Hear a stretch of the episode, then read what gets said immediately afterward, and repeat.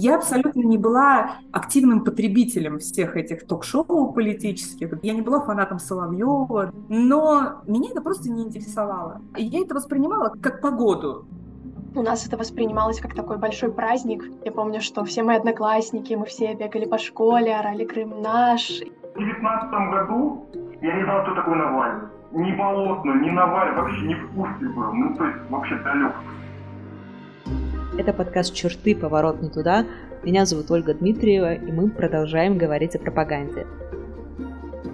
Про людей, которые верят пропаганде, говорят, что они зомбированы, что у них промыты мозги, что они телевизороголовые. Мне это не нравится. Не потому, что это грубо, мне не нравится, что эти эпитеты наделяют пропаганду какой-то магической силой.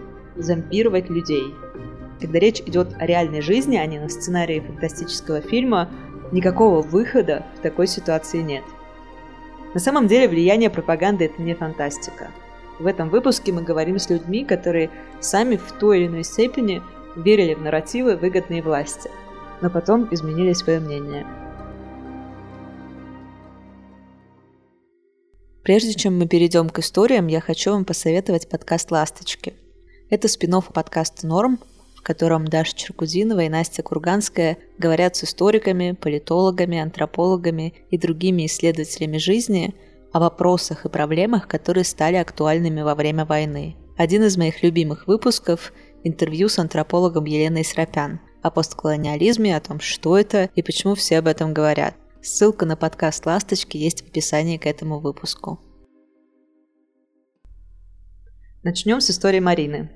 Мне 21 год, э, я закончила педагогический институт, я живу в небольшом городе на северо-западе, я сейчас собираюсь идти в магистратуру на психологию, собираюсь пойти работать в школу, поэтому тема пропаганды, так как она работает в школах, для меня интересна. Первые 40 лет а это Дарья. жила в Москве, последние 6 лет живу в Италии. Я абсолютно такой типовой россиянин, у которого никогда не было даже идеи куда-то переезжать. Ну вот так вышло. Меня зовут Александр, мне 35 лет. Я родился, вырос и живу на Кубани. Работаю с отцом, у него фермерское хозяйство. Мы выращиваем пшеницу, другие культуры. В общем, работаем на земле. Это все была такая полубессознательная гражданская и политическая жизнь. Как я так понимаю, я каждый год приезжаю в Москву и нахожу подтверждение своим догадкам, что это, в общем, и сегодня в большой степени так. Это такая политическая апатия, когда вообще все события политической жизни не являются каким-то важным объектом для рефлексии, для размышлений, а что там происходит в политической жизни, а кто что сказал. То есть это был всегда некий фон, который в лучшем случае включали там в фоновом режиме, когда вы что-то готовили, а потом говорили, ой, хватит, давай, переключи, поищи что-нибудь веселое. То есть я абсолютно не была активным потребителем всех этих ток-шоу политических. Я не была фанатом Соловьева, но меня это просто не интересовало. Я это воспринимала как погоду. Вот сегодня дождик, завтра град, через недельку там распогодится. Такое было отношение, и я считала, что это норма. Как рыба плывет в океане, не зная воды. То есть я никогда об этом не задумывалась. С раннего детства я интересовался историей, чуть-чуть э, такими общественными какими-то моментами, да, устройством государства, там чуть-чуть географии, ну такой по природе своей гуманитарий. В 90-е годы с бабушкой смотрел телевизор. То есть я помню еще телевизор 90-х годов. Что там показывали, куклы, время, разговор Басаева с э, Черномырдиным. Ну, вот такие вещи, вот. Потом я начал взрослеть, и ну, мне стала политика особо неинтересна, потому что молодость и погулять охота, и время провести как-то. В университете тоже не интересовался, на выборы я никогда не ходил, ну, до последнего времени. Когда мне было от 14 до 16 лет, у меня был такой очень сильный пропутинский период. Я очень плотно проварилась в этой системе, именно школьной пропаганды, того, как она влияет на подростков. Семья у меня очень не политизированная, но они Путин, молодец, политик, лидер, боец, вот это вот все. Где-то в под корочкой, да, было. Где-то я интервью Шевчука с Путиным 2011 года посмотрел, где Шевчук говорит о том, что мне звонил ваш помощник, просил мне задавать вопросы. У меня просто подсознательно всегда было обостренное чувство справедливости, у нас это называлось. И вот тоже вспоминаю после аннексии Крыма, у нас это воспринималось как такой большой праздник. Я помню, что все мои одноклассники, мы все бегали по школе, орали «Крым наш», и все это. Мы не понимали, что происходит, правда?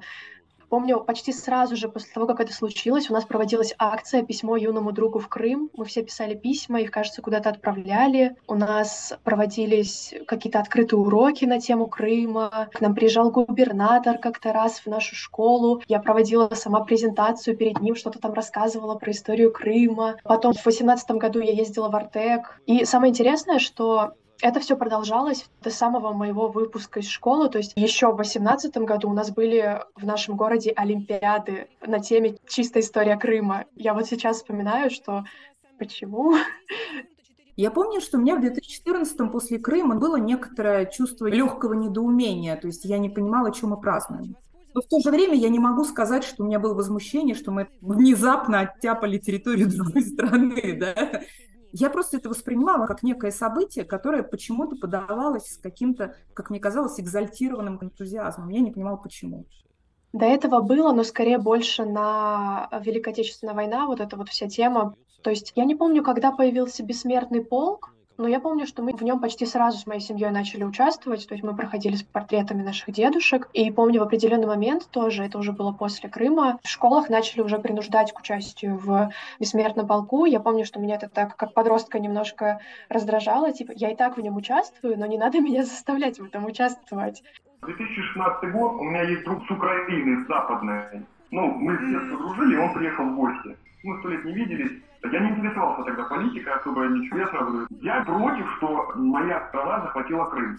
Он мне говорит, что ты начинаешь, все нормально. Я говорю, это не нормально. Мне стыдно, что такая ситуация получилась. То есть у меня вот такое, как подсознательно у меня было. То же самое с пенсионной реформой у меня было, что что-то людей обманули. У нас это было больше на уровне каких-то мемов и шуток, что вот опять же мои одноклассники, мы все ходили типа, а, Крым наш, но нам скорее было больше наплевать, как мне кажется. То есть у меня, например, был одноклассник, у которого украинские корни, и у нас с ним был такой обычай, что мы с ним здоровались. Он мне говорил «Слава Украине», я отвечала «Героям славы». И были еще некоторые одноклассники, с которыми он делал ту же самую фишку, и это было для нас абсолютно нормально, естественно, мы ничего в этом не видели, это просто был наш локальный прикол. Учителя тоже на это внимание не обращали прощали, хотя мы просто делали это. Мне нравится это наблюдение Марины. Можно было радоваться, что Крым наш, можно было приветствовать друга словами «Слава Украине». Пропаганда здесь не выглядит тотальной, определяющей жизнь человека. Она вроде действует, но только до тех пор, пока не обращаешь на нее внимания, пока она остается фоном, не навязывается слишком сильно. И кажется, что если бы тогда детям запретили говорить друг другу «Слава Украине», они могли бы и задуматься о том, насколько хорошо, что Крым наш. В историях молодых людей особенно заметно, насколько хрупкими могут быть такие убеждения. Я прочитаю отрывок из письма читательницы «Черты». Я училась в старших классах в 2010-2011 годах. В школе был углубленный физмат, приходилось ходить к репетиторам, на спецкурсы и так далее. Еще готовилась к поступлению на архитектурный факультет – это еще дополнительные занятия для подготовки к экзаменам. Я приходила домой около часа дня и уходила в полтретьего. Вот это время у меня было для отдыха и поесть. Проходило оно на фоне телевизора. Так как я считала себя девушкой серьезной и смотрела не всякую херню, а Россию-24. Да-да, я понимаю, как сейчас это звучит. Но в 16 лет мне казалось, что это очень круто, что я смотрю новости, а не каких-то тупых селебрити. И просмотр этих новостей всегда оставлял какое-то приятное впечатление, что все хорошо, что все не зря, что страна у нас самая лучшая и президент молодец. Правильным курсом, в общем, идем. Так как я была сильно замотана, я особо все эти новости не анализировала. Когда начались протесты 11-12 годов, папа, не отрываясь, следил за новостями. И как-то проходя мимо него, я сказала, опять эти вечно недовольные вылезли на улицы, лучше бы работали хорошо на благо страны. Папа тогда на меня так посмотрел и спокойно сказал, ты глубоко ошибаешься. Именно эти люди и выходят ради блага страны. Ты кроме телевизора новости читаешь какие-нибудь? Послушай «Эхо Москвы», анализируй, ищи правду, почитай Шендеровича. Конечно, для меня это звучало как вызов. С глубоким скепсисом я начала слушать «Эхо» и читать Шендеровича. Надо сказать, что папа зашел с козырей. Первое, что я заметила, что по новостям федеральным часто крутят одно и то же. Одни и те же сюжеты. Первая новость главная, Потом про то, как загнивает Америка или Запад. Потом снова, как у нас все хорошо, и депутаты торжественно открыли очередную остановку. И они одинаковые изо дня в день. Для меня был шок, что я два года этого не замечала. Потом еще какие-то крупицы. Потом я начала следить за Навальным, стенографиями с его судов и удивлялась. Да как так? Получается, если суды проходят с нарушениями, значит, чувак прав. Еще один переломный момент, когда у нас началось строительство ГОКа возле Челябинска. Тогда я начала активно участвовать в общественных мероприятиях. Сама даже организовывала что-то. И в этот момент мы с папой переубедили уже маму, которая Путина считала опорой и надеждой страны. Она сама изучила ситуацию с ГОКом, выходила с плакатами, требовала защиты своих прав. И когда об нас, мягко говоря, вытерли ноги с нашими протестами, она как прозрела – мы в этой стране нахрен никому не нужны. Им вообще всем будет лучше, если мы сдохнем и останется только прислуга. В 2014 году уже вся семья понимала, что захват Крыма – это аннексия. В 17-18 я участвовала в кампании Навального. Тогда было очень страшно, но я переступала через себя и выходила на кубы, была волонтером на выборах, разговаривала с людьми. Сейчас даже со своими в людном месте говорить страшно. Не то, что переубеждать кого-то.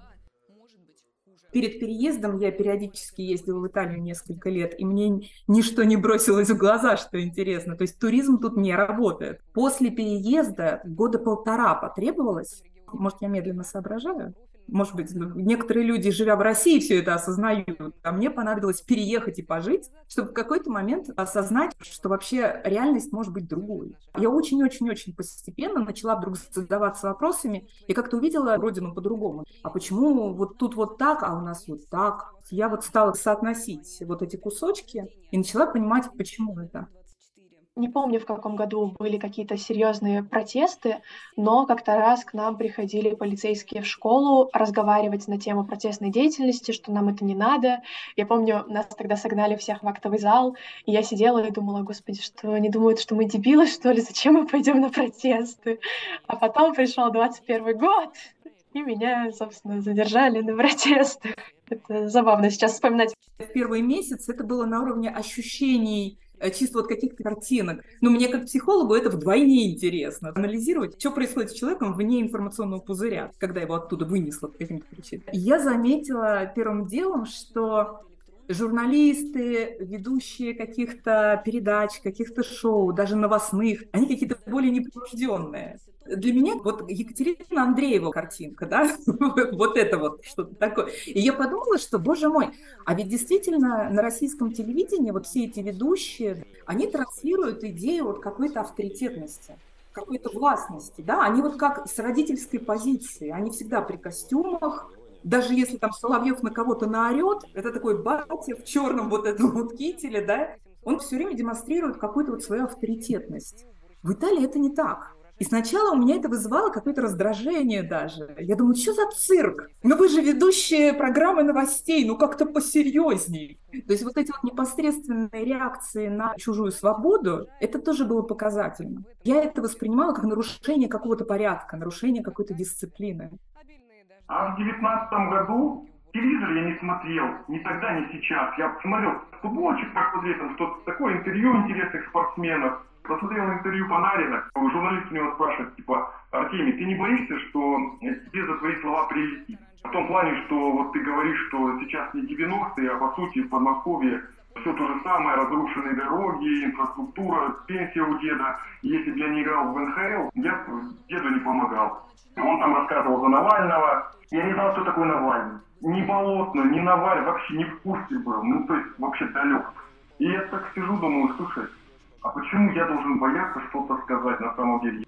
Потом интересно было обратить внимание на лидеров политических партий. Для меня вот это тоже было открытие, что они могут быть разные, реально с разными программами, они реально могут бороться друг с другом. И если говорить про медиа, лидеры вот этих партий, они могут прям напрашиваться вот в эти дебаты, диспуты, какие-то политические шоу, они не прячутся, да, не считают там ниже своего достоинства, они вот прям борются за это. Причем эта передача совершенно не комплементарная. Они борются за возможность попотеть, потому что начинают задавать очень неприятные вопросы. И вот, тем не менее, для них это часть их работы — держать лицо и находить ответ на любые вопросы. И это тоже заставило задуматься, а почему у нас не так? А когда я видела лидеров наших политических партий в таком формате, что-то не помню. Потом думаю, так, я же старый уже, ну, грубо говоря. Я в 90-е. Кто политик из 90-х? Немцов, правильно? Что Немцов говорит? Начал гуглить. Выяснил, что Немцова убили. В 19 году, я узнал в 19 году, представляете, что Немцова убили. Ну, то есть человек вообще не интересовался особенного. Ты посмотрел интервью Немцова, там, парочку, почитал доклады, его с Миловым, Путин итоги, Путин коррупция, ну, много там. Смотрел интервью и фильмы Карамурзы, посмотрел интервью Дудя, которое давал Навальный. Ну, в общем, как-то стал более чуть-чуть вникать. Я не помню, какое событие стало триггером. Вот я такая, Путин реально политик-лидер, молодец, а потом какой-то резкий момент, и я просто я поняла, я такая сижу, господи Иисусе, что творится вообще? У меня как-то это очень резко произошло, я не помню из-за чего. Видимо, просто это накапливалось, накапливалось, и в определенный момент просто вырвалось. И я стала следить и за Екатериной Шульман, и за Навальным, и за другими какими-то оппозиционерами, которые где-то публиковались, особенности в Твиттере. Сейчас я в Твиттере уже не сижу, в Телеграме сижу. Я хочу прочитать отрывок из еще одного письма. Его написала Тамара, она москвичка, но после 2014 года живет в Киеве. Российскую власть она никогда не поддерживала, но мне кажется, что из ее письма видно, насколько сложным может быть вот это воздействие пропаганды и насколько способность критически относиться к информации зависит от фокуса. Задумываемся ли мы о чем-то конкретном или нет? То, что в Чечне идет война с террористами, было чем-то фоновым, данностью, которую никто не переосмысливал. До этой войны, то есть в школе, я и про существование Чечни не знала. Думала про пространство бывшего Союза с характерными штампами, потому что нигде не была. За границей – да, а по бывшему Союзу никогда не путешествовала. В Грузии харчо, в Армении хаш, в Чечне террористы. Лично я вообще страдала московским солипсизмом и плохо представляла даже собственную страну за пределами столицы. Что Чечня – это не другая страна, вообще в голове не укладывалось. Но и желание как-то разобраться, как разные регионы входили в состав России, не возникало. Я была удивительно пассивной. Я думаю, что если человеку не свойственно критическое мышление, то от пропаганды его никак не защитишь. Я также думаю, что пропаганда работает там, где почва уже подготовлена. Идеи, которые людям неприятны, вряд ли прорастут. То есть снимать ответственность людей за то, что они начали транслировать совершенно людоедские вещи, потому что где их облучили пропагандой, нельзя. Для меня настоящий вопрос, как включить любопытство к происходящему у тех, кто критичности растерял, но просто всячески избегает горячих тем и поэтому даже не пытается разобраться, что к чему. Я думаю, что мое отношение к чеченским войнам изменилось бы, если бы в кругу был кто-то, способный на пальцах объяснить, что там произошло, и привязать происходящее к истории России в целом. Потому что все вот эти вот покорения, усмирения, освоение земель из учебников подразумевают довольно жестокий захват, насильную русификацию, разграбление ресурсов и много крови. Но таких людей не было. Или если они были, то почему-то молчали. Знать правду непросто, но лучше знать правду, чем э, всю жизнь э, жить в вранье и верить в то, что белое это черное, а черное это белое. Лучше знать, что белое это белое, как бы это тяжело не было. Если есть какие-то проблемы, их надо сначала признать, потом говорить об этом и искать выход. Ну, естественно, не просто переживаю. Ну, я, знаете как, я стараюсь сильно не впадать в депрессию, потому что, ну, семья, работа, нужно двигаться и в любом случае расстраиваться. Нет смысла. Лучше сделай что-то. Грубо говоря, напиши письмо политзаключенному. Хорошее дело сделал, молодец. Дальше двигайся. Задонать кому-нибудь из независимых СМИ. Отлично, хорошо. Постоя, посмотри стрим. Скинь кому-то ссылочку, поставь лайк.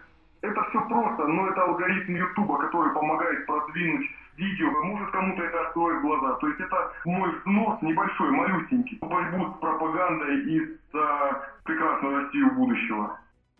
У меня возникали конфликты с родителями на этой почве. Я не любила смотреть новости, и когда при мне начинали родители включать новости, я просила всегда выключить, и на этой почве у нас начинались конфликты, что, мол, ну чего ты тут, типа, он вообще молодец, он столько всего для страны сделал, страну с колен поднял. Самое интересное, что у меня в семье тоже такое странное сочетание, что моя мама, например, она максимально топит за Путина, а мой папа, например, его терпеть не может, но при этом все происходящее он поддерживает.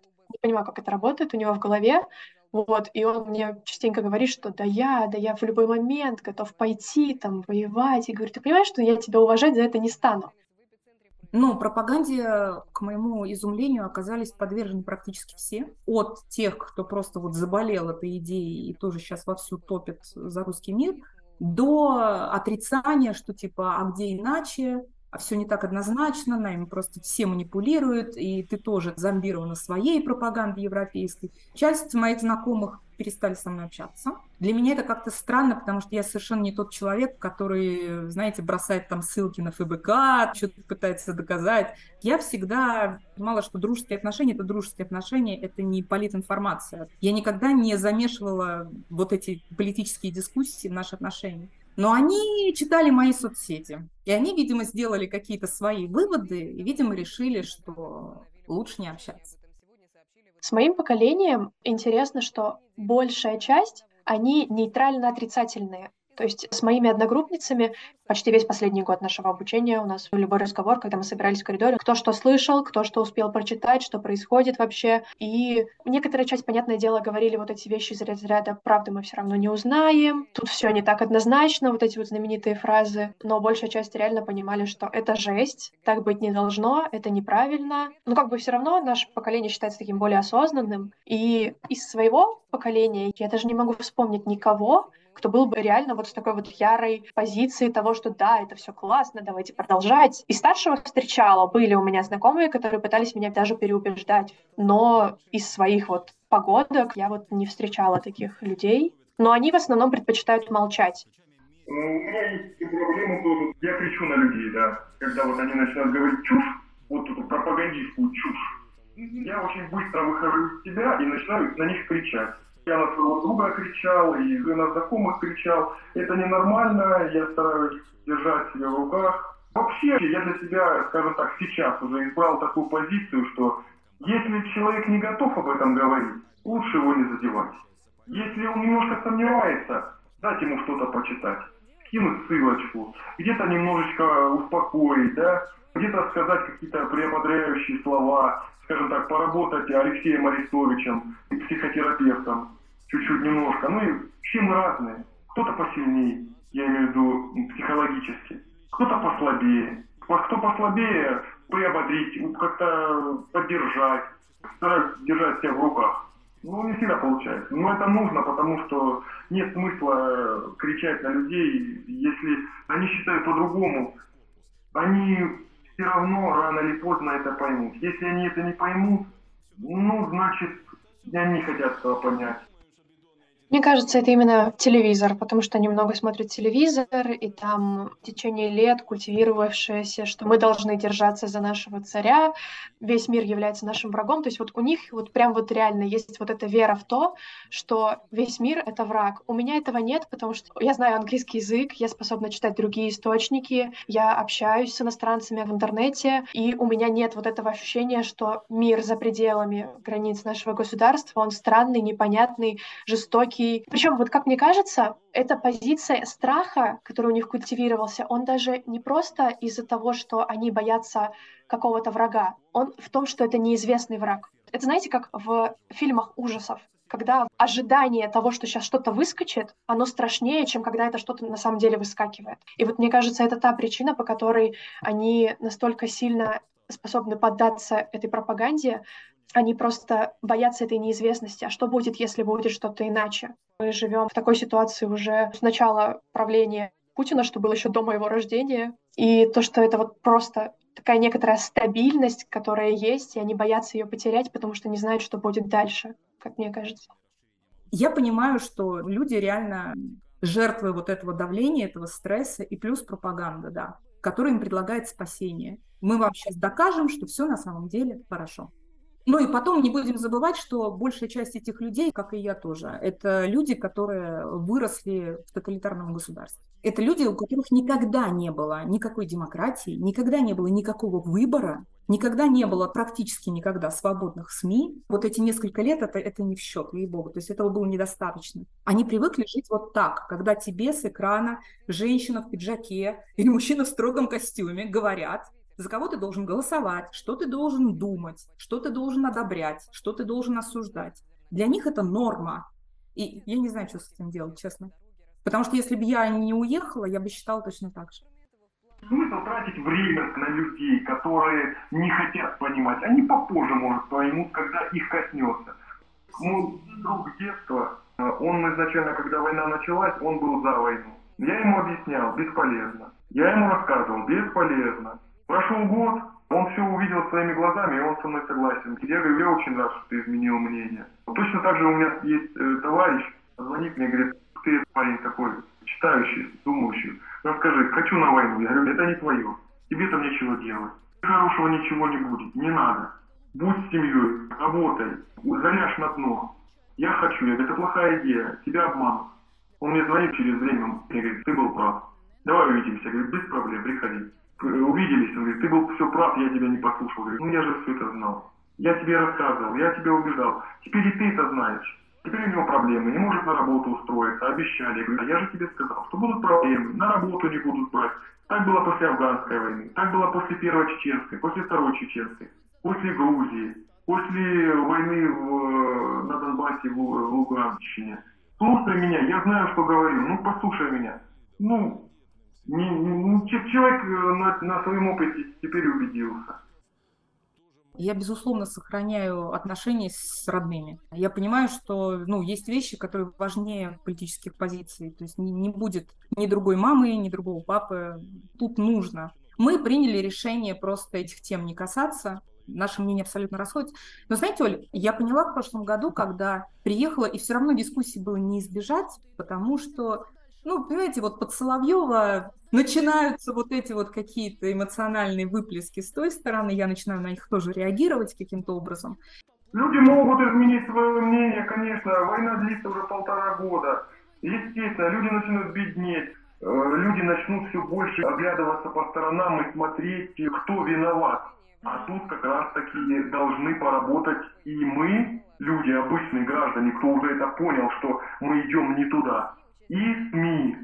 И я поняла, почему это так. Ну, пропаганда пропагандой, но после того, что произошло, ну, ребят, ну, то есть это же, ну, как?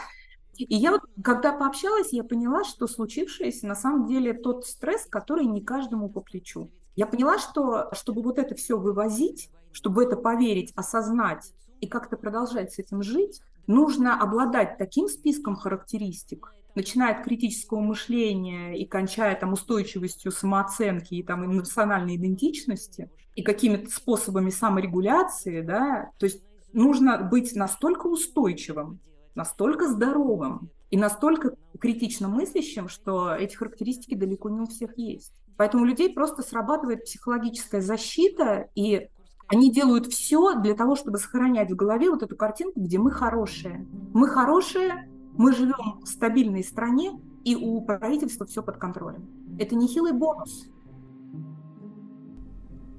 Мне кажется важным, что когда пропаганда разделяет людей, они все равно стараются сохранить отношения. Особенно отношения, которыми дорожат.